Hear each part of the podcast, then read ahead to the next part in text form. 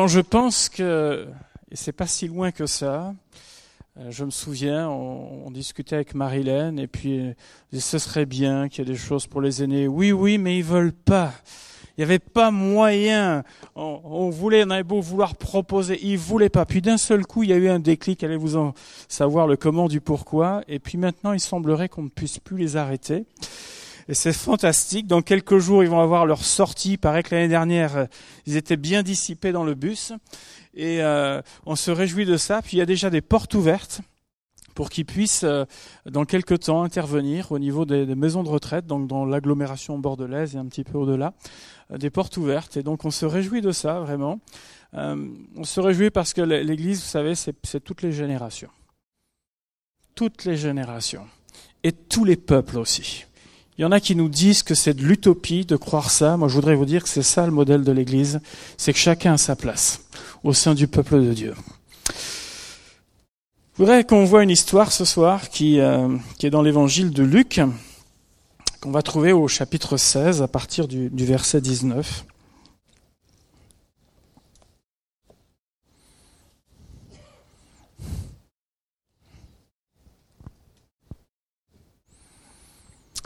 Luc 16, verset 19, et voilà ce que nous lisons, nous pouvons lire. Il y avait un homme riche qui était vêtu de pourpre et de fin lin, et qui chaque jour menait joyeuse et brillante vie. Un pauvre nommé Lazare était couché à sa porte, couvert d'ulcères, et désireux de se rassasier des miettes qui tombaient de la table du riche, et même les chiens venaient encore lécher ses ulcères. Le pauvre mourut, et il fut porté par les anges dans le sein d'Abraham. Le riche mourut aussi, et il fut enseveli. Dans le séjour des morts, il leva les yeux, et tandis qu'il était en proie au tourment, il vit de loin Abraham et Lazare dans son sein. Il s'écria, Père Abraham, aie pitié de moi et envoie Lazare, pour qu'il trempe le bout de son doigt dans l'eau et me rafraîchisse la langue, car je souffre cruellement dans cette flamme. Abraham répondit, Mon enfant, souviens-toi que tu as reçu tes biens pendant ta vie, et que Lazare a eu les maux pendant la sienne. Maintenant il est ici consolé, et toi tu souffres. D'ailleurs, il y a entre nous et vous un grand abîme, afin que ceux qui voudraient passer d'ici vers vous, ou de là vers nous, ne puissent le faire. Le riche dit, Je te prie donc, Père Abraham, d'envoyer Lazare dans la maison de mon Père, car j'ai cinq frères, pour qu'ils leur attestent ces choses, afin qu'ils ne viennent pas aussi dans ce lieu de tourment.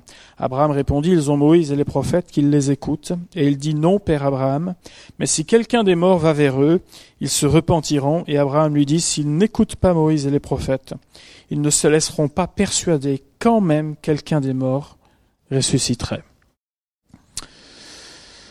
Cette histoire est une histoire que Jésus a partagée Bien sûr, elle avait tout un contexte. Jésus euh, voulait s'adresser euh, notamment aux gens de son époque qui vivaient avec une certaine suffisance, à des responsables notamment religieux. Mais c'est, je crois, pour nous encore aujourd'hui, euh, une mise en garde, ou en tout cas un avertissement pour chacun d'entre nous qui vivons encore aujourd'hui. On pourrait se lire en, se dire en lisant cette histoire, mais Dieu est-il contre le bonheur?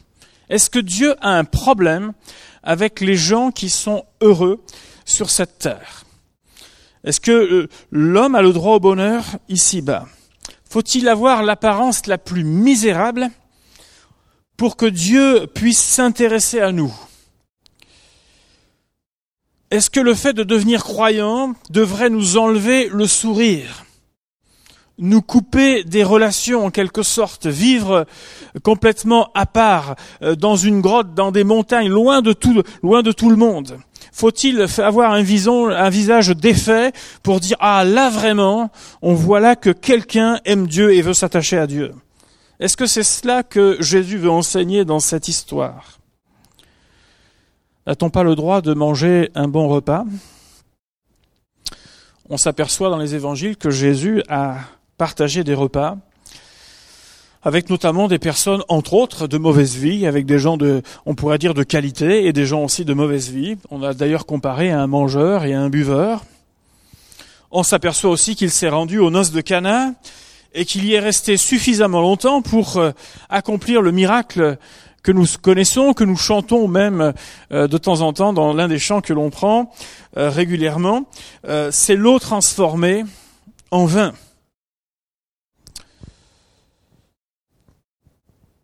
Non, Dieu n'a rien contre un bon repas. C'est pas cela qui est dénoncé dans cette histoire. Peut-être avez-vous l'habitude, ça se fait pas mal maintenant, les fameuses cousinades, comme on dit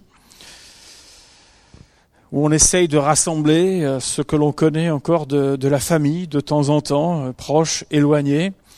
Ça devient, vous le savez comme moi, de plus en plus compliqué de rassembler les familles, puisque la plupart du temps nous sommes euh, assez éclatés dans l'Hexagone et puis dans plusieurs d'entre nous, on pourrait dire dans dans des îles, même dans les dom-toms, et puis même dans des nations différentes aujourd'hui dans nos familles. Et ça devient extrêmement compliqué de se rassembler, mais quand on arrive à le faire, quelle joie, n'est-ce pas?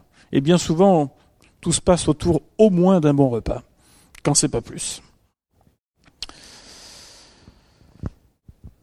Non, Dieu n'a rien contre euh, le fait que l'on prenne un moment de, je dirais, de joie autour d'un repas. Est-ce que Dieu a un problème avec les biens matériels ou bien avec les richesses, puisqu'il est parlé d'un homme riche et d'un pauvre, donc il faut être pauvre pour que Dieu s'intéresse à nous, plus que si on est riche? Dieu aurait-il un problème avec les gens qui réussissent dans la vie? Non, il a même permis notamment que Salomon ait plus de richesses que n'importe quel autre souverain de son temps. La Bible dit même que l'or et l'argent appartiennent à Dieu. Donc Dieu n'a pas de souci avec quelqu'un qui peut réussir, avec quelqu'un qui a des biens matériels. Jésus aurait-il à ce moment-là un compte à régler? Et plutôt que de le régler franchement, eh bien il passe par un moyen détourné pour dire les choses. Aurait-il un compte à régler avec quelqu'un? Vous savez, une sorte de discours politique comme on en a de temps en temps, où le but étant de détruire le parti opposé. Que ce soit crédible ou non, ce qu'on dit, c'est pas grave, il faut, il faut, il faut détruire. La réflexion de Jésus nous amène en réalité à réfléchir au sens que nous donnons à notre vie. La Bible nous rappelle que là où est notre trésor, là est notre cœur. Qu'est-ce qui est le plus important pour nous? Voilà une question qu'on peut se poser. Est-ce que c'est mon travail? On investit tellement euh, dans une carrière. Pour ceux qui ont un travail qu'ils aiment, je sais que ce n'est pas le cas de tout le monde, mais ceux qui ont un travail qu'ils aiment, vous savez combien on, aime aussi s'investir dans ce qu'on fait.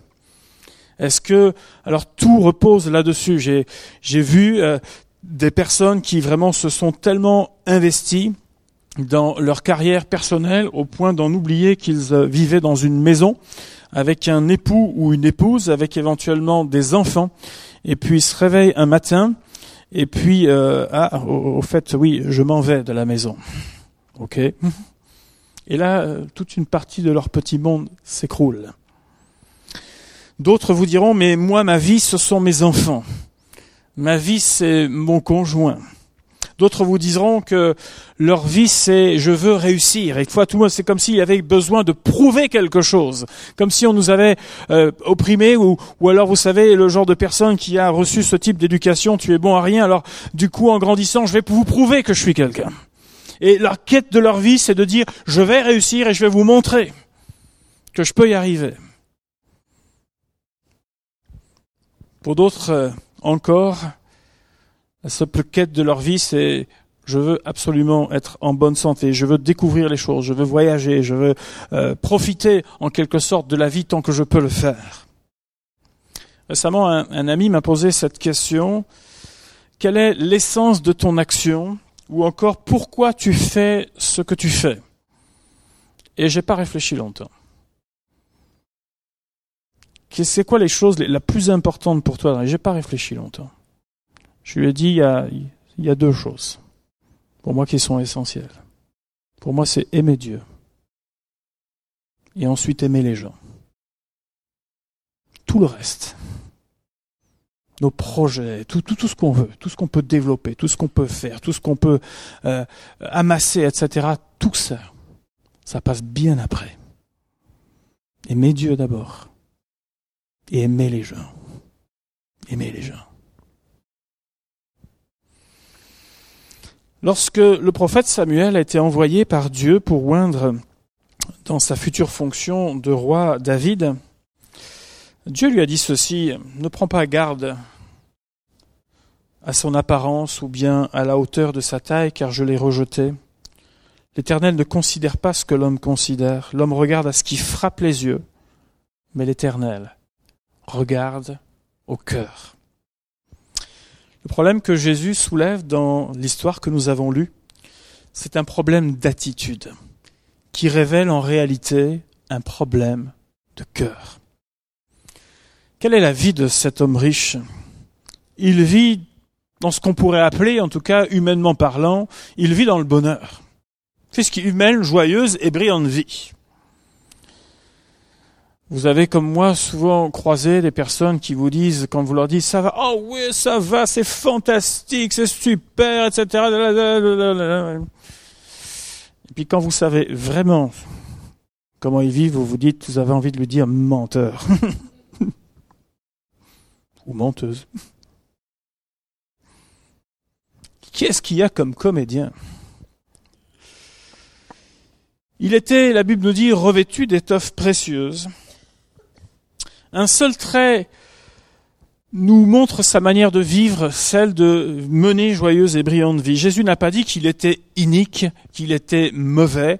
Euh, il n'a pas dit dans cette histoire qu'il avait acquis tout ce qu'il avait acquis parce qu'il avait volé les gens. Non, c'est pas dit du tout. Il n'a pas dit non plus que c'était quelqu'un d'autrement coupable euh, de trahison ou quoi que ce soit. Non. C'est peut-être même un homme qui est admiré, voire peut-être envié ou jalousé, même on pourrait dire, vous savez, les gens qui réussissent souvent, euh, il y, a, y, a, deux choses. Il y a soit ceux qui veulent absolument les connaître pour euh, être auprès d'eux, ou soit ceux qui vont les jalouser et qui vont les critiquer à outrance. Cet homme riche pensait certainement être un bon religieux juif, tout comme on peut se dire, mais je suis un citoyen honnête quand je vois tout ce qui se passe, comment vivent les gens euh, sans scrupules, etc. Quand je vois tout ça, finalement, je suis pas si mal quand même. Et peut-être c'est ce que se disait cet homme-là. Vous vous souvenez peut-être de cette prière qui est écrite dans, la Bible, dans ce même livre de l'Évangile, l'Évangile de Luc. Je te rends grâce de ce que je ne suis pas comme le reste des autres hommes, qui sont ravisseurs, injustes, adultères, ou même comme ce publicain, je jeûne deux fois la semaine et je donne la dîme de tous mes revenus. Je te rends grâce de ce que je suis pas comme les autres. Je suis quand même bien meilleur que ça. Il pensait peut-être que le temps qu'il vivait de façon présente était éternel et que ce serait comme ça tout le temps. Mais la Bible nous ramène à une vérité. C'est qu'un jour cet homme est parti. Il a dû quitter aussi cette terre. Or certainement, la Bible le précise, qu'il a été enseveli, on pourrait même penser à un enterrement de première classe. Mais dans sa vie, il y a quelque chose qui l'a caractérisé. C'est qu'il n'a pas eu un seul regard envers Lazare qui était pourtant là, à sa porte, tous les jours. Il n'a pas eu un seul regard. En réalité, cet homme vivait pour lui-même. Problème d'attitude qui reflète un problème de cœur. Quand on fait la comparaison avec euh, Jésus et la venue de Jésus sur cette terre, on s'aperçoit que la différence est immense. Jésus, celui qui est le roi des rois, le seigneur des seigneurs, s'est fait serviteur pour chacun d'entre nous. Il est celui qui a lavé les pieds des disciples. Et on pourrait se poser cette question, mais si Lazare était venu à l'endroit où Jésus habitait, quelle aurait été l'attitude de Jésus?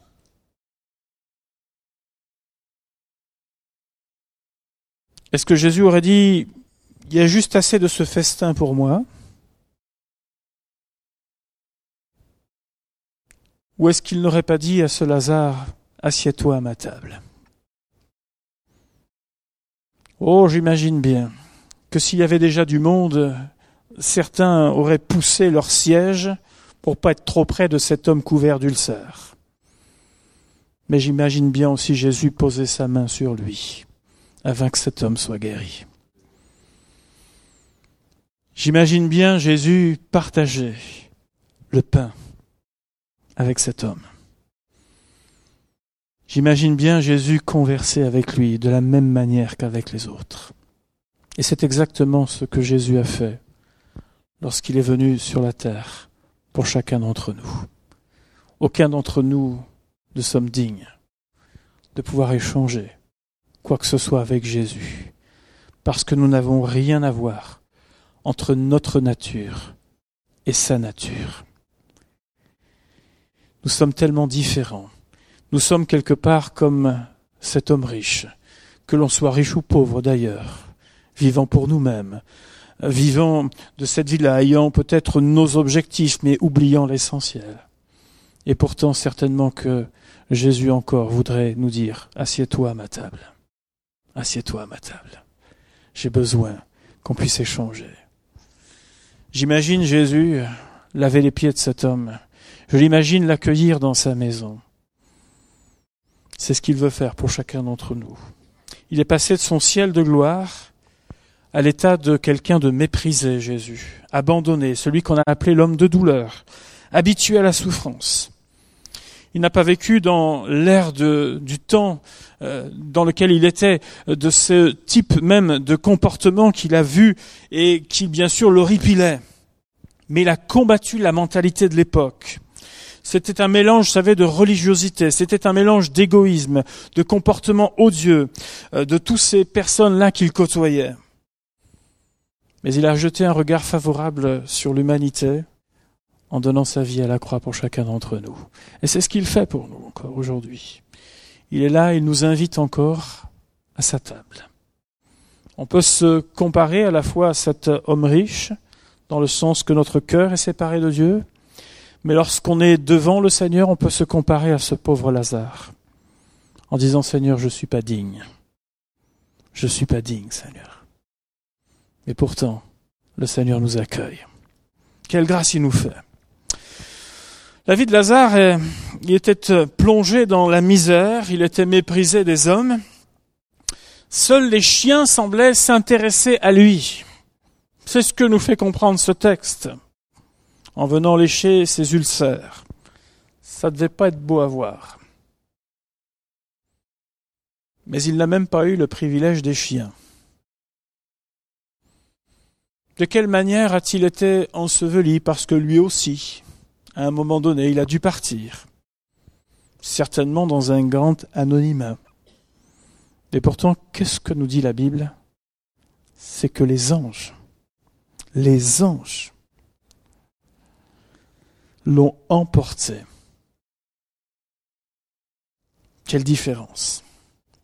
Pourquoi Lazare a-t-il été accueilli favorablement? À cause de sa misère, à cause de ce qu'il a enduré, à cause de tout cela Faut-il passer par tous les maux de la vie euh, pour que enfin on puisse, euh, vous savez, plus euh, plus ça va mal, pire c'est, plus on a la tête allongée et plus Dieu aura un regard? Non, c'est pas ça non plus. On pourrait se dire, mais moi je suis ni riche, ni pauvre, enfin bref, ça ne s'applique pas à moi, je donne même à la Croix-Rouge, donc vous pensez bien.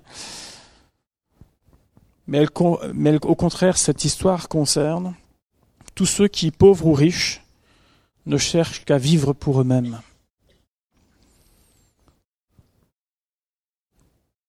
Que chacun se demande, mais qu'est-ce que je recherche finalement dans la vie? Quelle est ma quête? Quelle sorte de trésor suis-je en train d'amasser actuellement? Est-il d'ordre spirituel? Est-il d'ordre matériel? Suis-je un serviteur de Dieu, servante de Dieu, ou bien l'esclave de moi-même? Qui est mon maître? L'argent est mon maître. Le sexe est mon maître. L'insouciance est mon maître. Ma quête personnelle est mon maître. Le besoin de prouver quelque chose est mon maître, et on pourrait ajouter encore à la liste. Est-ce que notre vie est une illusion, une fuite de la réalité? Cette, cette histoire, elle s'adresse bien à chacun d'entre nous. Et elle nous pose de vraies questions. Lazare a quelque part fléchi le genou devant Dieu dans sa vie, sa vie qui n'a pas été simple. La Bible nous dit que Dieu résiste aux orgueilleux, mais il fait grâce aux humbles. que l'on soit riche, que l'on soit pauvre. Dieu fait grâce aux humbles. Voulons-nous servir, voulons-nous suivre le Seigneur dans notre vie? Vous savez, c'est tellement facile de, de, vivre pour soi, de suivre le courant. Je parlais cet après-midi avec une personne qui est originaire des, des pays de l'Est, comme on, comme on le dit, et qui a vécu au temps de Ceausescu, et qui me racontait que dans cette période, lorsque les croyants se rassemblaient, ils savaient le risque qu'ils prenaient en se rassemblant. Mais quand ils se rassemblaient, alors qu'il n'y avait pas tous les moyens euh, développés de locomotion euh, qu'ils peuvent avoir aujourd'hui, que nous avons aujourd'hui, il fallait faire parfois de longs trajets à pied. Et que lorsqu'ils venaient, ils venaient avec une certaine envie, une certaine soif dans le cœur. Et lorsqu'ils ouvraient la Bible, c'était pour eux comme un trésor. Ils cherchaient Dieu. Euh, vraiment, même au travers des risques qu'il prenait, euh, dans ce qu'il se rassemblait, il y avait comme une ferveur, il y avait comme euh, une envie vraiment de suivre ce Dieu-là, malgré ce qui peut se passer autour, malgré le régime, malgré tout cela. Et si d'un côté il y a la joie dans un pays d'être libéré d'un dictateur et tout ça, on peut le comprendre, on peut pas évidemment vouloir vivre dans ce type de conditions comme dans certains pays aujourd'hui. Mais en même temps, il me dit des années plus tard, on a tout et on a du mal à se lever le matin pour aller en voiture le dimanche, pour aller remercier Dieu de ce qu'il nous a donné. Et il y a là comme une pauvreté dans le cœur. Et admettons, je crois dans nos vies, que parfois il y a cette nonchalance également. On dit qu'on aime Dieu, mais finalement on vit beaucoup pour nous-mêmes et un peu pour Dieu.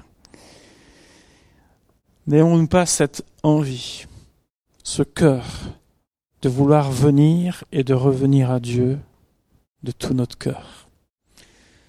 Devons-nous attendre d'être comme Lazare, les genoux par terre, d'être en difficulté peut-être de santé, en difficulté familiale ou autre pour simplement venir crier à Dieu? Est-ce qu'on ne peut pas comprendre que la vie ici-bas, elle est magnifique, elle est merveilleuse quand on suit le Seigneur dans les bons comme dans les mauvais jours?